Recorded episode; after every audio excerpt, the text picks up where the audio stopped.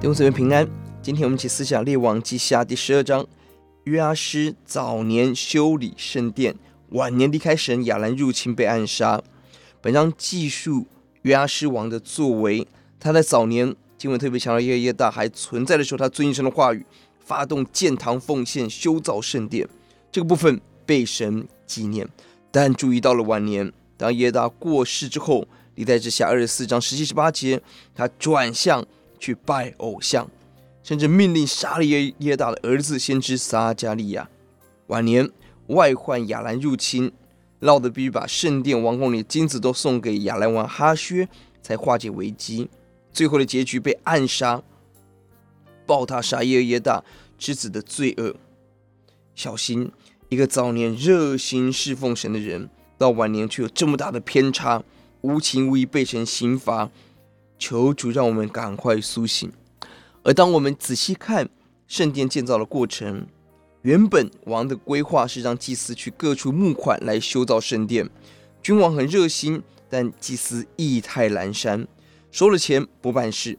到了二十三年仍然没有开工，约阿施王看不下去，他另外设立一个方法：财务公开透明。对比过去这些贪污，在圣殿外有一个箱子。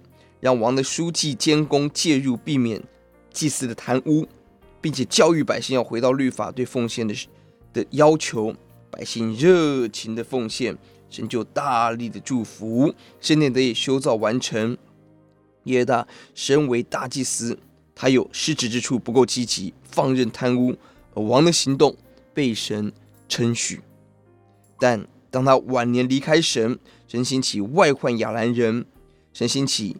内忧，两个杀手暗杀他，何等的可悲！呼求主帮助我们，让我们实在看到人生每一个选择何等的重要。让我们现在爱神的家，遵行神的话，让我们到晚年，我们继续更加倍的爱神。我们一起祷告，主呼求你帮助我们，主要让我们全力在圣殿的建造上，让我们可以看得到圣殿的需要，可以参与建堂。荣耀的工程，欧主啊，也呼求你，欧主啊，让我们当中一切的私心贪污，欧主啊，主啊，求都完全的除去。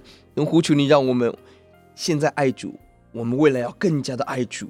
欧主啊，让我们不被欧主啊自己骄傲抓住，不被自己的悖逆抓住，不被金钱抓住。